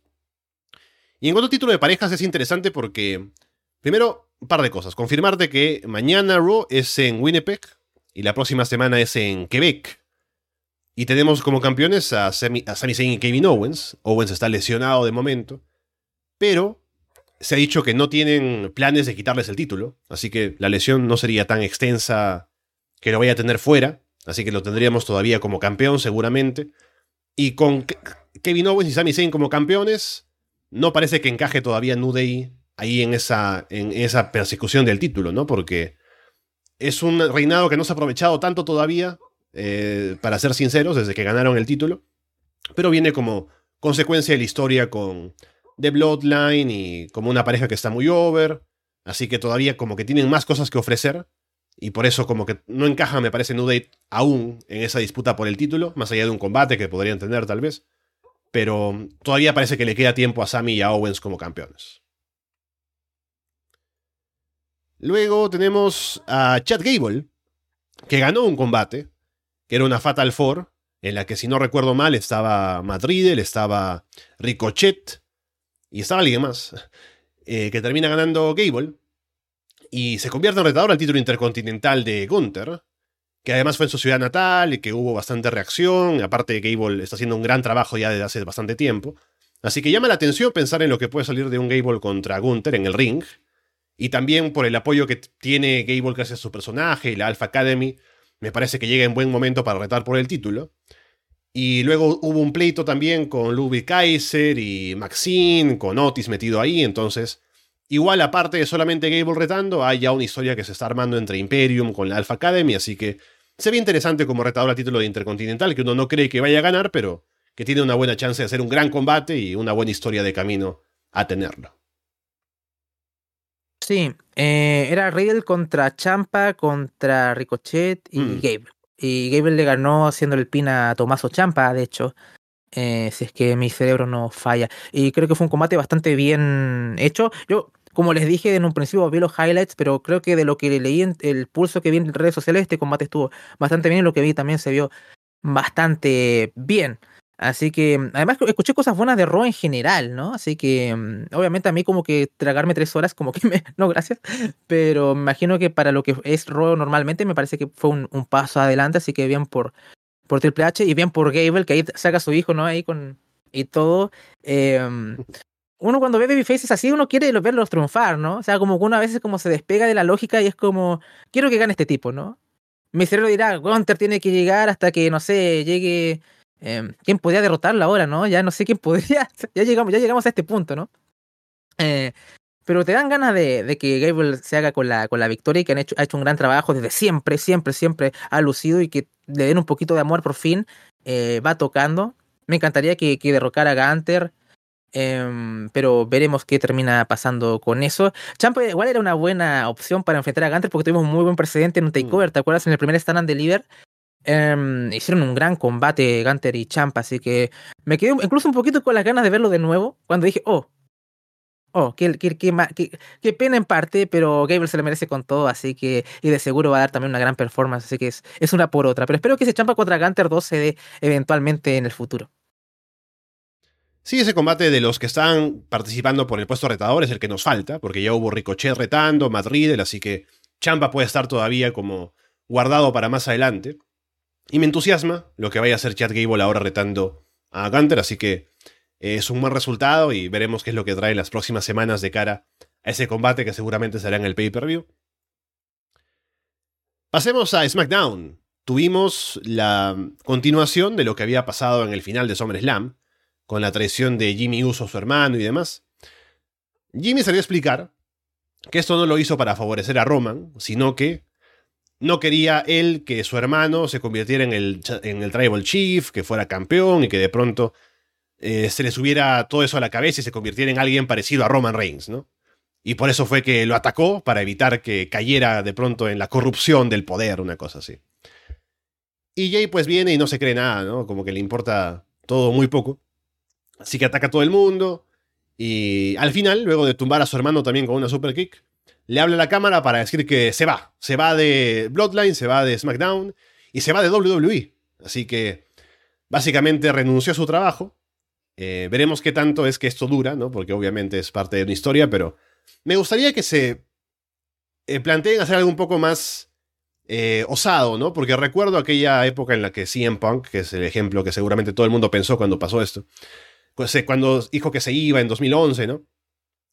No hizo mucho estando fuera, apareció en algunos lugares en los que normalmente no se lo, no se lo vería, pero no es que salió a un show de Ring of Honor, ¿no? Una cosa así. Que obviamente Jay Uso no va a salir en la competencia, ¿no? No va a ir a IW ni a, ni a nada así, pero a lo mejor, no sé, alguna empresa pequeña, alguna aparición por ahí que uno no esperaría siendo parte de, de WWE. Podría ser algo que haga que sea un poco más realista la historia, pero veremos qué tan lejos quieren llegar con esto de Jey Uso renunciando. al comienzo del programa dije que lo único que vi de SummerSlam fue Valor contra Rollins. Pero esto es difícil de ignorar el main event, que parece que fue un combate bastante malo. Dentro de todo, por lo que he escuchado, la mayoría del pulso en redes sociales. Em, pero al final hablemos de lo que es la historia, que al final es como de eso trata este, este recap que hacemos más que, que lo que hacemos en, Patreon, que hacemos ya, hablamos de la acción en el rank y todo más, más descriptivamente, pero eh, claro, eh, voy un poco lo que sea Paulina al principio en, la reacción de SummerSlam. Ahora la gente está dando cuenta de lo que veníamos diciendo hace tiempo. Eh, una storyline sin payoff no es buena, o sea, es, esto es storytelling básico, construcción, payoff, ¿no? O sea, si Harman Page no hubiera ganado Omega, hubiera sido una mierda, ¿no? Pero le ganó, porque hay un payoff de todo eso detrás. Estoy dando la, eh, la historia que más podríamos comparar, una historia que también fue de largo plazo y todo, ¿no? Entonces acá empezamos a dar vueltas porque tenemos, empezó la saga de Garlic Jr., ¿no? O sea, tenemos que, que esperar a que lleguen los androides como, no sé, uno, eh, eh, en abril, ¿no? Y a, mí, ya que llegamos acá y tomamos esta decisión de que Jimmy hace el turn, ya, ok, tal vez está bien que no volvió a estar con Roman, eh, pero va a, estar, va a estar como solo de nuevo y solo no va a hacer nada sin Jay. Y al final se nota que esto es muy pobre, ¿no? O sea, como que si estamos aquí, tal vez no hubiera hecho algo muy diferente con respecto a Jimmy. O sea, no hubiera tratado de, de volver a meter a Jimmy de Bloodless, sobre todo cuando Jimmy fue el que golpeó a Roman antes que el mismo Jay. O sea, todo está mal acá, todo está mal. Entonces, por lo menos tuvieron la decencia de que aún hay animadversión hacia Roman Reigns, ¿no? No es como Roman, mi primo y todo. Pero no me vengas con esa mierda de que, oh, el poder corrompe y no quiero que te vuelvas como él. Y Dios mío, no. O sea, yo ya veo, ya veo la usurpadora en VIX y es mucho mejor en todo esto, ¿no? O sea, como. Eh, tengo que hacer un aplauso a la performance de Gabriela Spanik como la usurpadora, que es mucho mejor que, que todo esto. Pero, Dios, no, no, o sea, ¿sabes qué es lo peor? Que estar en esta situación no, es lo mejor que podría haber, podrían haber hecho, pero aún así es terrible, ¿no? Porque tomaron esta decisión de alargar esto. Al menos tienen este shock de, de Jay yéndose a, de, WWE, comillas, obviamente es storyline, pero por lo menos te va a preguntar, oh, ¿qué va a pasar? ¿O cómo lo van a jugar? ¿O Jay va a estar en Wembley? ¿Qué sé yo? pero eh, algo, algo podrían hacer ahí, pero a mí ya no me interesa porque directamente yo ya abandoné esta historia hace mucho tiempo. O sea, Perdió Sami Zayn en Elimination Chamber y dije aquí esto ya apesta fuerte. Eh, y Cody perdió, que a mí tampoco me agrada tanto la idea de Cody campeón, porque quería que fuese Sami, pero por lo menos estaba muy hot como Babyface, también perdió. Y Alessandro ahora, por fin, había olvidado que te había dicho algo, que quería hablar del documental de Cody Rhodes. Muy oh. brevemente. Pero querías hacer un comentario antes de cerrar con lo de mm, lo de Jay, Jimmy y todo eso, antes de pasar a eso para hacerlo rápido. Sí, solo brevemente decir que ya se nota cómo están queriendo estirar el chicle. Y. O sea, Jimmy ya fue en contra de Roman primero. Y ahora dice que no, no quiere que Jay lo, lo venza. Entonces es como que ya. Tenemos a este dictador, ¿no? Que es el jefe de la familia y todo, pero.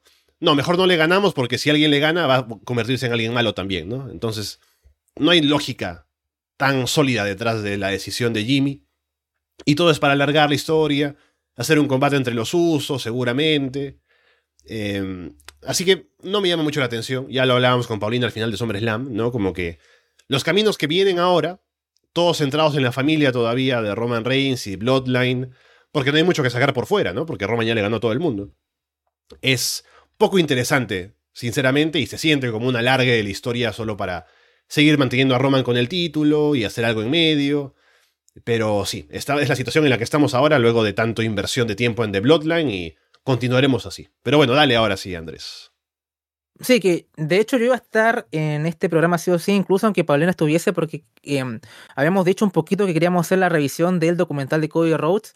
Y entre más lo pensaba, decía, en verdad tampoco es que vale mucho la pena hacerla. Eh, a mí me gustó el show, el, documental, tengo que decir. Pero para hacer un programa entero y como ir de, descripción a descripción me pareció que era demasiado. Dije, bueno, podemos tomar un espacio acá y hablarlo con Paulina. Pero lamentablemente Paulina Em, eh, no pudo estar acá. De hecho, técnicamente está muy cerca, está en este mismo espacio físico conmigo, pero algo pasó que no, le, permitió estar acá. Eh, así que simplemente quiero hacer como muy corto qué fue este documental de Cody Rhodes y cuál es el núcleo, porque vino con cola y trajo ciertas declaraciones de Triple H que sacaron roncha que no se comentaron acá. Entonces quiero hacer como el link aquí. Entonces, ¿De qué trata este documental de Cody Rhodes? El corazón de esto es el sueño de Cody Rhodes, que es ese sueño ser campeón de WWE, campeón mundial de WWE porque su padre no lo pudo ser, ¿no? Que fue la primera promo que hizo cuando regresó en Raw, incluso, ¿se acuerdan? Que ganó el combate por el título, pero creo que fue por count out y al final obviamente el título no llegó a sus manos y, eso fue lo más cerca que estuvo eh, de American Dream de conseguirlo, ¿no? Entonces de ahí nos hablan de todo el background de Cody Rhodes como luchador amateur, que en verdad fue muy exitoso, de cómo a veces em, el estigma también de ser hijo de, de Dusty Rhodes, ¿no? Que eh, hablaba, que le, pasó mientras luchaba ahí con lucha amateur, que le decía a los papás de los niños con los que se enfrentaba, derrota a Dusty, derrota a Dusty, ¿no? Y siempre estaba como eso, que estaba ese peso, esa mochila, que es muy común, me imagino. Pero también habla de lo mucho que adoraba a su padre, eh, de cómo fue a, esta escuela de teatro. Y ahí dije, ah, por eso es tan teatrero. Fue una escuela de teatro con su hermana Tail eh, para ir a Hollywood, ¿no? Pero al final, ahí vuelve a WWE y mucho de eso es eh, este discurso de inducción del Hall of Fame donde Cody induce a su padre y llama la atención de misma y dijo, este tipo va a ser una estrella gigantesca, ¿no? O sea, como que la oratoria que ya tenía este tipo antes de debutar en WWE ya era eh, a destacar. Así que bueno, llegamos a esto, nos hablan del eh, Andachin Cody Rose, todo ese asunto. Pero vamos a lo dulce, ¿no? Stardust. Y nos hablan de toda su frustración como Stardust. Y lo que más me llamó la atención de esto, porque habla mucho de que en verdad el tipo lo interpretó bien, pero estaba estancado, era el NXT de Dusty, ¿no? Y cómo él tenía su, su propia liga menores con sus chicos, los chicos de Dusty, y eso lo frustraba mucho, ¿no? Eh, hay mucho está ese link con, con Seth Rollins y la rivalidad y demás.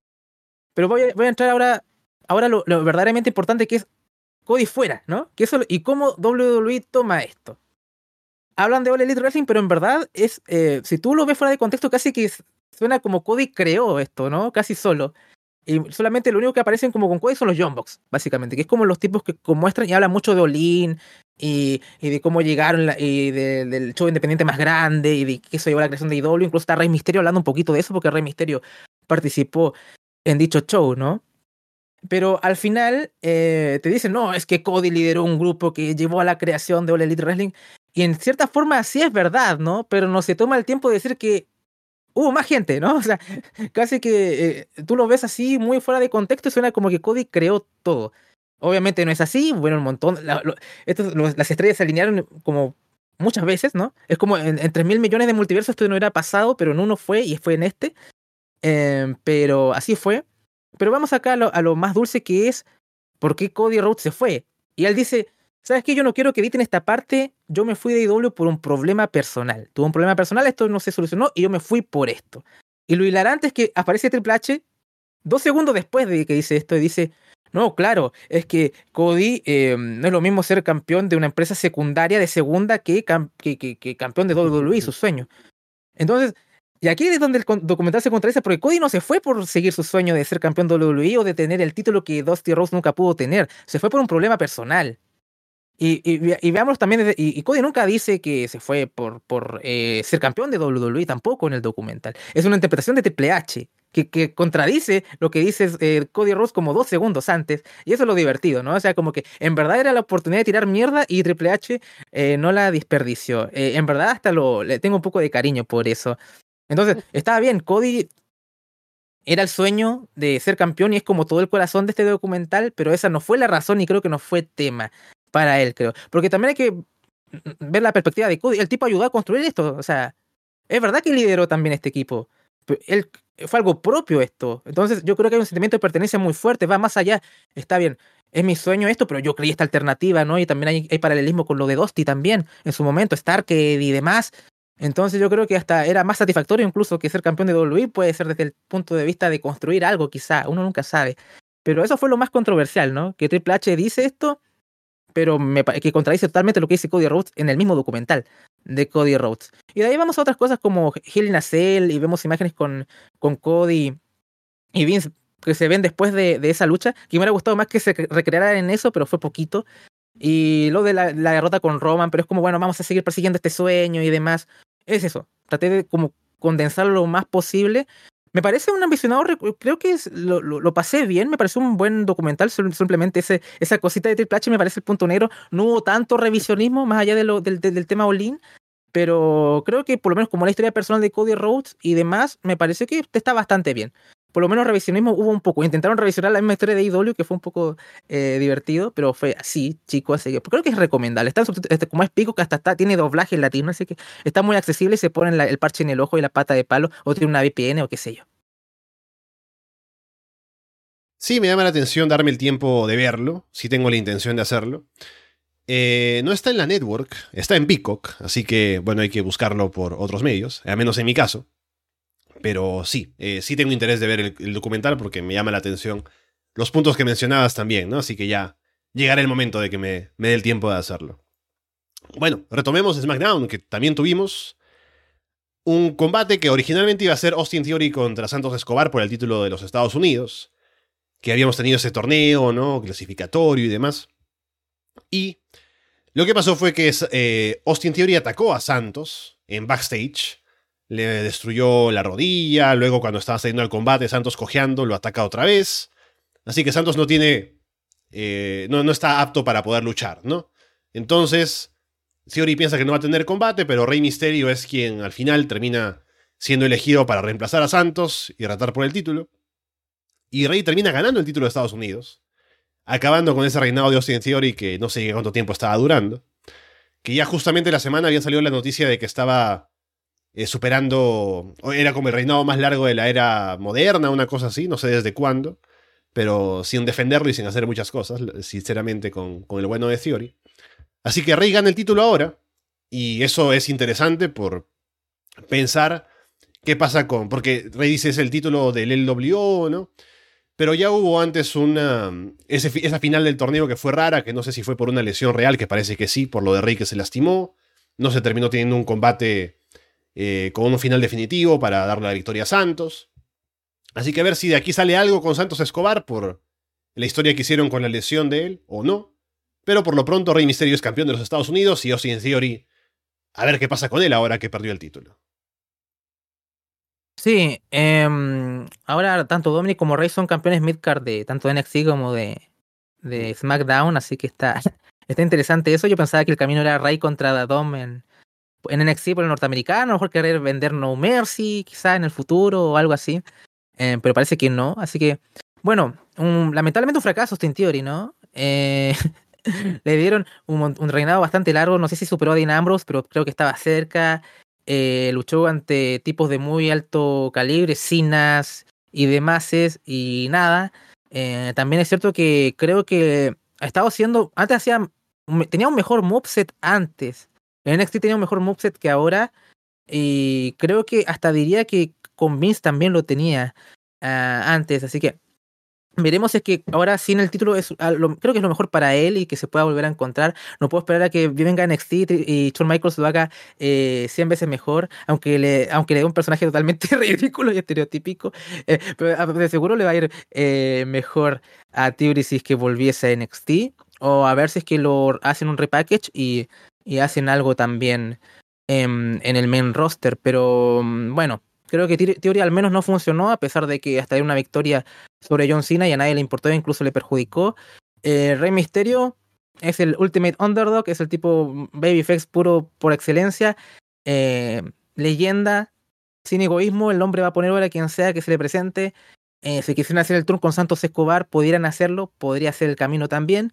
Em, pero creo que la LWU está funcionando bien como está, así que no sé si quieran crear esa división pero podría ser un camino, ¿no? O sea, que vuelva legado el fantasma y, y borrar lo que es el WO y que Rey siga su camino, qué sé yo, ¿no?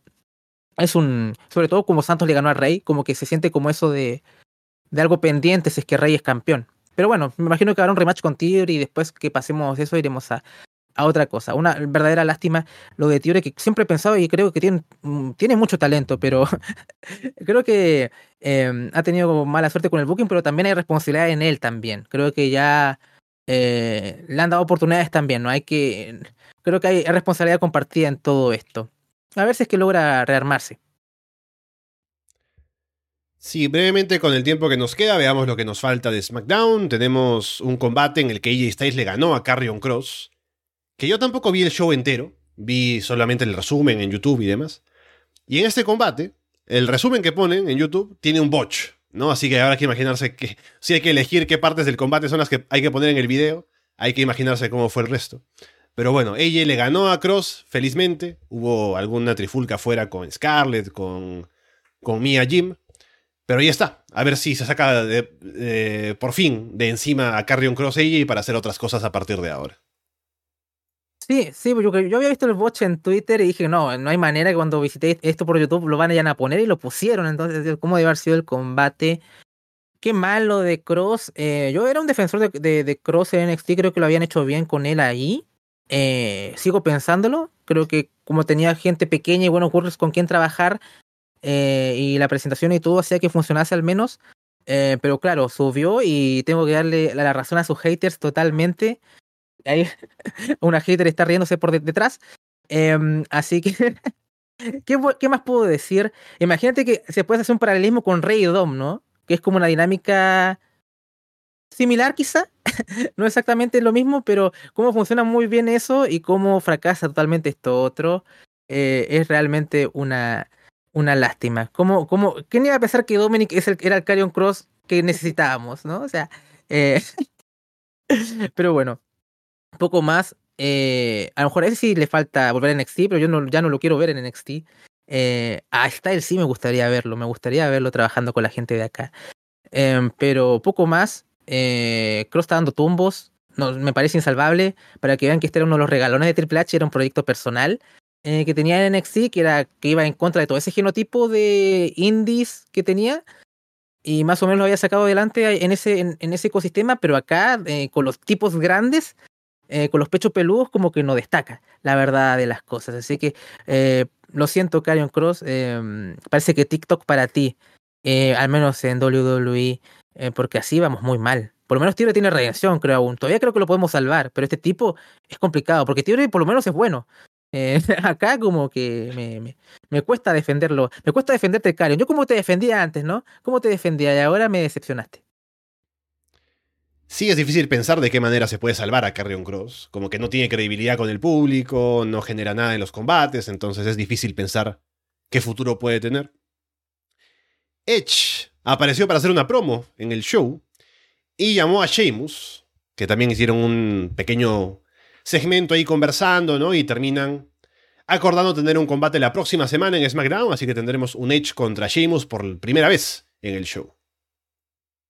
Sí, vi, el segmento, como que, bueno, como, como Edge había ayudado a Sheamus, o sea, como Sheamus sabía, como en este programa de YouTube que tiene cuando hace los workouts, el Celtic Workouts, no me acuerdo, donde hace ejercicios con gente de WWE, como que ahí fue el contexto donde Edge como que descubrió que podía volver, ¿no? Como que fue el, primer paso, así como fue como lo entendí.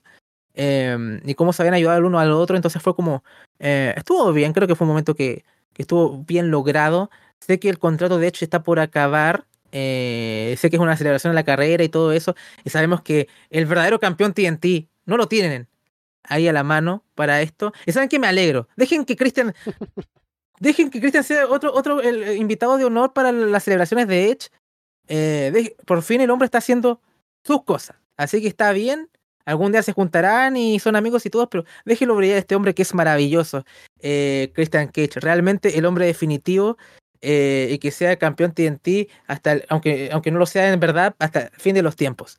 Em, y hype con Darby contra Christian Cage en Colecho la próxima, próximo sábado. Atentos en Patreon, hay que meter el únanse.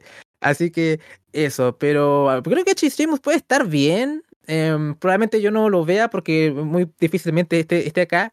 Eh, y no me interesa Edge en 2023, agosto 13. Así que, y dudo mucho que en agosto 19 me interese también. Así que, bueno, veremos qué pasa con, con eso. Pero poco más. Eh, esperemos que den un buen combate. Y a ver si echemos que tuvo también varios, eh, hablando bastante de, de Roman, ¿no? Que se chupa todo el tiempo en televisión y, y en las quejas y demás. Ah, va a ser interesante cómo lo tratan, ¿no? Porque Becky ya le está, está haciendo mofas a Triple H a ver cómo lo trata el booking la próxima semana. Pero uno pensaría que Edge va a ganar de todas formas, pero espero que sea una buena una, una buena este, muestra. O quizás Sheamus hace el turno y qué sé yo, a lo mejor esto se alarga más, que mm. eso también podría ser una posibilidad bastante real. Ah, mencionaba acá lo de eh, Lucas, ¿no? Lo de la promo de Punk, luego de Collision hablando sobre Handman, ¿no? Ya lo comentabas un poco ayer cuando hablábamos en Florida Vice, de que a ver qué tanta mala intención puede tener esta, esta promo, pero el hecho de que haya un poco de juego ahí, ¿no? De que se mencione, hay posibilidades de que se puedan suavizar las cosas y que demos chance a combates en el futuro, ¿no? Pero fue curioso al menos tener alguna mención de Punk sobre, la, sobre Handman y también decía algo así como de que estaba molesto porque le había dicho a House of Black que no quería chops y le dieron chops, así que bueno, ¿qué tan real puede ser todo esto? Es al final sí en Punk, así que él hace lo que quiere. es un show. Eh, yo te lo había dicho en Florida Base, me parece que es una buena señal que Punk haga esto, entonces es como que bueno. Eh, pero es, para hacer hit, básicamente. Porque ahí era, era North Carolina, ¿no? Creo que era la, tierra de, de, Harman. Sí. sí. creo que. Sí, porque de hecho Cage había hecho un promo sobre que LeBron era el mejor jugador y no Jordan, así que era North Carolina, así de seguro. Em, y que hablaba de que en las jugueterías como la figura de Harman nadie se las compraba, ¿no? Y cosas así. Eh, y, poco, y poco más. Pero no, a mí me, gustó, creo que es una buena, para mí es una buena señal. Si es que le permiten hacer esto, me imagino que, que, vamos por el buen camino eventualmente cuando llegue el timing correcto. Eh, puede ser un combate que, que, genere mucha tensión. Así que bien. Punk, el hombre sabe de negocios, así que hay que decirlo, ¿no? Aunque le gusta a veces dispararse en el pie de tanto en tanto. Pero por lo menos este run de 100 Punk, nada que decir, excelente. Muy contento, de hecho. Colicho lo estoy disfrutando bastante a veces sus main events demasiado largos, quizá Punk, ahí tienes que ahí, mm, hay que saber cuándo usar ese recurso y qué no, pero eh, dentro de todo estoy contento con, con Collision y espero que eso se siente incluso una alternativa al mismo Dynamite. Eh, eh, tienes el frenesí de Dynamite y tienes como ese pacing más, más moderado y más clásico de Collision y creo que es un muy buen contraste. Y creo que incluso para la gente que no le gusta IW, podría haber Collision y creo que hasta le podría gustar bastante. Así que creo que a la gente que no le convenció el producto de, de Dynamite, creo que podrían acercarse a Collision y capaz que se puedan eh, llevar una muy buena sorpresa. Así que ahí le dejo la invitación eh, extendida para eso, a la gente por lo menos que, que no ve el producto de IW. Y para cerrar, no habíamos hablado de esto todavía, pero ya tenemos una alianza entre Bobby Lashley y los Street Profits, en el que ahora parece que van siendo heels. Y me llama la atención ver eh, lo que pueden sacar aquí, porque los Street Profits ya han tenido un buen paso como pareja, siendo populares, como baby faces. Y ahora como Hills pueden tener alguna otra cosa que ofrecer, ¿no? Algún otro, eh, de pronto, nivel que puedan alcanzar, ¿no? Así que bien por ellos y veremos qué tan bien sale este, este recurso de tenerlos junto con Lashley, pero al menos me genera expectativa a ver qué pueden sacar de aquí, porque son tipos que tienen todos bastante que ofrecer. Y si estar en un grupo les conviene para poder tener presencia en el show y hacer cosas, pues bien por ellos. De todo lo que vi acá fue lo que más me gustó, y no porque el segmento haya sido muy bueno en sí, porque bueno, Lashley no es que tenga, tiene presencia, pero no tiene un carisma para hacer como la voz, ¿no? No es MVP. Aquí, aquí me falta MVP, tengo que ser sincero. Pero me gustó porque creo que a mí como que lo que me corta los Street Profits es que a veces Montefort es demasiado eh, hiperkinético y demasiado... Mm, es demasiado para mí, ¿no? mucho, mucho, demasiado déficit atencional ahí con, con, con Montefort y que baje un poquito el ritmo, o sea, baje un poco el tono siendo Hill, está bastante bueno y que nos pueda mostrar otros registros también y que pueda ser un poquito más versátil en lo que pueda hacer y creo que le va a permitir crecer también como performer y vamos a ver que cómo toma Angelo Dawkins también esta oportunidad que también me parece un tipo sólido, no simplemente toda la gente piensa que él es como Dawkins es el Janetti y, y Monteford es como el Shawn Michaels, ¿no? Eh, sé que la gente hay gente que odia esa comparación, pero creo que es muy efectiva de hacer al final de cuentas. Em, así que tengo fe con lo que pueden hacer, pero siento que Um, Lashley como la voz, siento que sí, el líder sí, pero no sirve, no es, no es que tenga ese mic que mm. permita como generar, ¿no? Reacciones en lo que dice, ¿no? Él genera reacciones con lo que hace. Entonces, a lo mejor ahí tienen que dar el paso adelante, ya sea Montefort o Angelo Dawkins. Y me gustaría ver a Montefort tomando ahí ese paso y ver cómo lo hace sin tener que hacer así, ah" y volverse como loco eh, siempre. Así que eh, me, me entusiasma eso creo que fue lo que más me entusiasmó de todo lo que revisioné eh, de estos shows del main roster contigo acá. Sí, tener a, a, Montes Ford posiblemente como Hill, siendo él quien tome el micrófono en las promos y viendo cómo le va ahí, eh, sería interesante de ver, ¿no? Porque se le ha visto que tiene el carisma, pero direccionándolo un poco mejor, ¿no? Algo más serio, podría funcionar, así que veremos cómo se termina de establecerse este grupo una vez que ya esté funcionando al completo. Pero bien, con eso vamos cerrando el programa por el día de hoy, habiendo hablado de tantas cosas, de camino a próximos shows. La próxima semana estaremos con seguramente ya la previa para All para lo que viene más adelante también para Multiverse United y demás. Bueno, Multiverse United ya es la próxima semana, pero Emergence viene después también, eh, NWA, ¿no? Así que vienen cosas. Estaremos hablando seguramente con Paulina, si todo sale bien.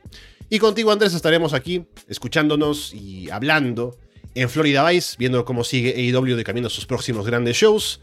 También en Florida 2.0 con NXT. Y por otros lados, también eh, viendo lo que se presente aquí en Barcelona, pero un gusto estar contigo aquí hablando en este directo. Y ya nos veremos la próxima para lo siguiente que toque conversar. Sí, eh, agradecer a la gente que nos ha seguido acá en vivo, eh, tratar de interactuar con ustedes en el chat. Siempre es algo que lo que trato de hacer. Así que es eso, un saludo a todos. Em, también invitar a la gente que es una Patreon, que estamos ahí con, con Florida 2.0, con Florida Vice, con Monday Night también. Así que que le echen un vistazo también a la gente en Patreon que todavía no le, no ha escuchado, a los programas que recién salieron casi en simultáneo anoche o las que no, que puedan escuchar los fragmentos para ver si es que les gusta y a ver si interesan unir y, y contribuir este proyecto que los ha acompañado por casi 10 años y esperemos ahí que siga hasta que las ruedas, como diría Cien en su momento, hasta que las ruedas se vayan a la mierda, que se destruya todo, ahí estar con a ras de lona Pero eso siempre nos, nos agrada conversar y, también compartir con ustedes. Así que un abrazo a todos y nos vemos próximamente. Que se viene Olin muy pronto, así que eh, ahí hacerlo en directo, tal vez ahí en, una hora que los españoles también puedan compartir en vivo con nosotros, que siempre es muy raro y demás. Así que eso, nos estamos viendo ahí y en el camino, sobre todo en Patreon en especial. En Olin creo que sería lo, más próximo en, en, abierto, por lo menos para mí. Y Heatwave, Heatwave también. Así que eso. Sí, para las últimas preguntas que veo que llegan aquí en el programa, la próxima semana hablamos de la previa de Olin y hablamos también de Dark Side of the Ring, así que estén atentos con eso. De momento, aquí los dejamos de parte de Andrés Bahamonde y Alessandro Leonardo. Muchas gracias y esperamos verlos pronto. Adiós.